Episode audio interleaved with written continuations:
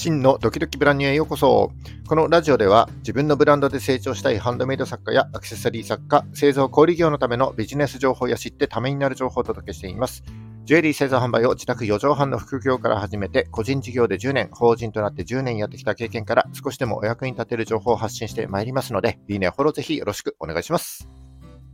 えー、5月11日木曜日の放送ですね。いやー、天気いいですね。まあ、全国的に晴れマークということで、ここ仙台もね、雲一つない青空が広がっています。まさにさつき晴れといった感じで、まあ、こんな日はね、カメラ持って出かけたいですよね。はい。えっ、ー、と、今日ね、ちょっと本題に入る前にお伝えしたいことがあります。えー、僕のサイト、ジュエリークラフトというサイトでは、えー、ジュエリーとアクセサリーの作り手目線で制作と販売に関する情報をお届けしています。え昨年ですね、9月ぐらいから力を入れ始めて、えー、当初ね、全国の作家さんや職人さんが話せればのようなイメージで、えー、ジュエリークラフトオンラインという名前でオンラインサロンを目指していたんですけども、えーと、5月1日の放送でも話したように、作り手目線のウェブメディアみたいな感じで、そのあの方向性に舵を切っております。えーと、これからですね、ジュエリーアクセサリーの制作を始めたい方、あるいは始めて間もない方や、あの、現在、ブランドとして成長したいハンドメイド作家さん、えージュエリー作家さんやね、あの、デザイナー、職人さんに向けて、えー、制作知識や技法だったり、えー、展示会やイベントの情報、機械工具類、材料の情報などをどんどんどんどんお届けしていきたいなというふうに思っております。えー、またですね、全国の作家さんや、え職人さん、え工場やスクールなどなどですね、カメラを持って現地を訪れて、皆さんと話をして、え見たことや聞いたこと、感じたことなどをですね、えより多くの人にお伝えしていきたいなというふうに考えております。えー、ジュエリー制作、アクセサリー制作、そしてですね、作って売ることの喜びやお客様の幸せなんかをですね、えー、より多くの人に伝えることで、作家さんや職人さんがもっと増えて、またですね、学びたい人、それから教えたい人とのね、えー、場ができて、日本のものづくりの現場がね、もっと豊かになって、そして素敵な製品や作品が世の中にもっともっと広まることを願って運営していきたいなというふうに考えております。えっ、ー、と、ジュエリーとアクセサリー、単語2つ並べて言ってますけども、えー、ジュエリーは宝石、貴金属でソーシングに検定されますが、えー、アクセサリーはですね、多種多様な、え服飾用品、え真鍮から革製品に至るまで幅広い分野になってまいりますので、できるだけあの視野を広げて少しでもね、お役に立てる情報を発信してまいります。で、えっ、と、ジュエリークラフトで検索いただくとですね、えっ、と、現在、なぜか競争馬、あの、競馬の競争馬がね、えー、ジュエリークラフトという競争馬が上位に表示されるかと思うんですけども、えー、僕のサイトが2番目か3番目ぐらいに、えー、表示されると思いますので、ぜひクリックしていただいて、えー、中を見ていただければなというふうに思います。えっ、と、何分ですね、ちょっと赤字運営のために、えー、全部の機能をご利用いただくには月額800円のご負担をいただいておりますけれども、あの800円どころの話じゃない、えー、たくさんの価値をギュッと詰めてお届けしております。えー、記事が気になった方、もっと知りたい、見てみたいという方ですね、まずは無料登録できますので、ぜひご覧ください。はい、ちょっと前置きが長くなりましたけども、今日の本題に入っていきたいと思います。えっ、と、今日のお話なんですけども、うんと、優先順位、物事の優先順位の付け方みたいな話をしていきたいなというふうに考えておりまして、えっ、ー、と、先日の放送でですね、Notion っていうオールインワンメモツールをご紹介いたしました。えー、先日の放送を聞いていない方のためにですね、ざっとその Notion という、えー、機能を説明すると、えー、普通にメモだったり、やることリスト、トゥードゥリストですね、はもちろんなんですけども、えー、スケジュール管理だったり、プロジェクトの進捗管理、えー、それからデータベースを活用した部材管理や、え家計簿などなどですね、えこれまで別々に使っていた、例えば、えメモ帳とか、ワードとかね、エクセルとか、パワポーとかがこうギュッとこう一つになったような便利なアプリです。えーと、この Notion については詳しくは5月8日の放送を聞いていただきたいんですけども、僕はですね、えタイムラインっていう機能を使って、えやるべきことをですね、ガントチャートみたいにしてこう使っています。え仕事が入ったらいつそれをやるのかとかね、えいつまでやんなきゃいけないのかとか、えなかなか便利だなと思って、どんどんどんどんこう予定突っ込んでいったら、え上から下までね、漏れなくびっしりこうビシッになっちゃったんですよね。えっ、ー、と、皆さんもこういった経験ないでしょうかね。えっ、ー、と、アプリの行動管理ってね、なんか入力しておけば忘れない利点がある反面ですね、こう、増やしすぎると逆に管理できなくなったりしますよね。で、僕もね、このやり方だと、あ、ちょっと管理できないなということで、えー、今日はですね、その優先順位の付け方をアウトプットしていきたいなというふうに思っております。で、まあ、話のつかみとして、えー、 Notion を引き合いに出しましたけども、えー、今日の話は、あの、 Notion とかね、あと Trello とかっていうのもありますけども、そういったタスク管理アプリの話ではなくて、もっと本質的なことになりますので、えー、何かね、やることがたくさんあるのに、どっから手をつけたらいいかわかんないなんて人にはね、とっても参考になる話だと思います。ぜひ最後までお聞きいただければ幸いです。それではよろしくお願いします。はい、えっ、ー、と、今日は優先順位の付け方についてお話ししていきます。えっ、ー、とですね、A4 サイズぐらいの紙に、えー、縦横真ん中に線を引いていただいて、こう4象限の4マスのマトリックスを書きます。えー、このマトリックスはですね、えーと、縦が重要度を表していて、横が緊急度を表しています。そして上に行けば行くほど重要度が高く、下に行くほど重要度が低いというふうになります。そして横の線なんですけども、えー、この緊急度、重要度、マトリックスなんていうネットで調べると、おそらくですね、左に緊急度が低いもの、右に高いものってなってると思います。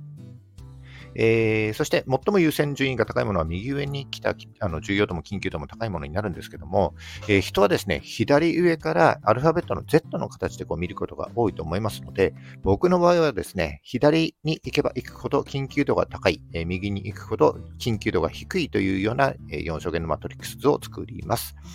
で、まとめると、え上に行けば行くほど重要度が高く、え下に行くほど重要度が低い。左に行けば行くほど緊急度が高く、えー、右に行くほど、えー、緊急度が低いというふうになります。そして優先順位としては、左上から進んでいきます。えー、左上が重要度が高くて緊急度が高いもの。で、次に右上に行きます。えー、重要度が高くて緊急度が低いもの。えー、次が左下になります。えー、重要度が低くて緊急度が高いものですね。で、最後、右下ですね。えー、重要度も緊急度も低いものになります。そしてこのマトリックスができたらですね、えー、やることを付箋にどんどん書いていきます。そしてその付箋をですね、このマトリックスの上に貼っていくわけです。で、付箋なので、こう後から貼り替えることもできますので、増えてもね、全然問題ないという風になります。このマトリックスが完成したらですね、ホワイトボードとか壁などね、デスクの周りに貼っておけばいいんじゃないでしょうか。そして左上から順番にやっていくような流れになっていきます。はい。で、以上ですね、あの、優先順位の付け方、えー、この4象限のマトリックスを使った、えー、優先順位の付け方をお話ししたんですけども、とはいえですね、あの時間的な制約があって、えー、優先順位が高いものをですね、やっていても、なかなか前に進まないってあると思うんですよね。で、実際ね、僕もあの仕事で記事を書いてたりして思うように進まない時ってやっぱりあるんですけども、そんな時はね、時間だけがこう過ぎていって、あの他のことがね、できなかったりします。えー、それで僕が普段ですね、ちょっと意識してやっているおすすめの方法をお話ししたいなというふうに思っております。えっ、ー、と、よくですね、業務効率化の話で、えー、マルチタスク、それからシングルタスク、あの、つまり複数の業務を同時に進めるのか、一個ずつ業務を進めるのかみたいな話になったときに、マルチタスクはね、効率が落ちるなんていうふうに言われております。えー、まあ、当然だからね、一度に複数のことをやろうとするから、集中力が分散しちゃってね、あの効率が悪くなると思うんです。えー、ただ一方で、マルチタスクはこう複数のことが同時進行しますので、例えばこう2つの仕事があって、えー、同じ期限があるなんていう仕事の場合は、え、マルチタスクの方がいいという場合もありますよね。で、それでこのマルチタスクという考え方を前提として、ある一定の時間でこう区切ってですね、えー、一個ずつシングルタスクで実行するというやり方を僕はよくやっています。えー、例えばですね、えー、優先度の高い A と B、2つの仕事があったとして、A を60分ないし90分ぐらいで区切るんですよね。で、時間が来たら、その A の仕事が中途半端であっても一旦ストップしてやめて、えー、B の仕事を A 同様に、えー、60分から90分やるみたいな感じで交互に進めていくと、えー、マルチ、マルチタスクでこう進んでいくんだけども、えー、時間を分けてこうシングルタスクでやっているからね、集中して仕事ができるというふうになります。で、気づいてみたら両方終わってるっていうマルチタスクが完了してるわけです。で、この方法で最も効率が良くなるのは、えー、A と B の仕事がですね、全く違う仕事、全く別の場所に移動して行わなければならない仕事になった時ですね。えー、例えば、えー、記事の執筆とジュエリーの制作、まあ、どっちもね、今日中にやんなきゃいけないなんていう風になった時は、えー、PC と作業机は別々のとこにあるからね、あの、頭が一旦リセットされるんですよね。だから集中してそれぞれの仕事ができて、で、終わってみるとね、あの両方同時に業務終了しているみたいな状態になります。えー、このやり方のね、もう一ついいところは、えー、仕事をこうスイッチして頭を切り替えるので、えー、新しい改善やひらめきが生まれやすいということになります。えー、さっきの A と B だったら、えー、例えばあそこの段落入れ替えた方が読みやすいかもなとかね、あのー、この工程はこうした方が早いなとかね、頭を切り替えてこう一旦されるからこういったことが思いつくんじゃないかなというふうに僕は考えています。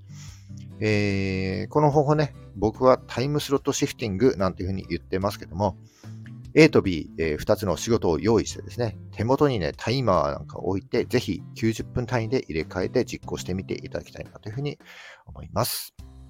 はい。えー、と、以上ですね。今日は、えー、優先順位の付け方、それから、えー、おすすめのマルチタスク、えー、タイムスロットシフティングという僕の考え方をご紹介いたしました。えー、お役に立てれば幸いです。はい。優先順位の付け方をご紹介しました。えー、まあ、1日はね、24時間しかありませんし、実際に仕事をする時間は6時間から8時間ぐらいかななんていうふうに思います。で、やることがいっぱいになった時こそ、一旦コーヒーブレイクして、この4象限のマトリックス作ってみてですね、えー、優先順位を決めて、えそうするとやること全体がですね、俯瞰して見えますので、えー、どこから手をつければいいかっていうことがね、パッと見でわかるかなというふうに思います。まあ、今回のやり方はあの僕のやり方なので、えー、あくまで参考に捉えていただいて、えー、他にもね、あのこんなおすすめの優先順位の付け方ありますよなんていう方はですね、ぜひコメント欄で教えていただければなというふうに思います。はい、えーと、今日は優先順位の付け方とおすすめのタスク実行方法として、えー、タイムスロットシフティングというのをご紹介いたしました。この話が少しでもお役に立てれば幸いです。はいえー、本日も最後までお聞きいただきありがとうございます、えー、この放送が少しでも役に立ったと思った方は、いいねをお願いします。また、聞いたよという印で、いいねボタンをポチッと押して残していただけると非常に嬉しいです。今後も頑張って配信してまいりますので、よかったらフォローぜひよろしくお願いします。はい。えー、じゃあ5月11日木曜日ですね。今日も頑張っていきましょう。それじゃあ、バイバイ。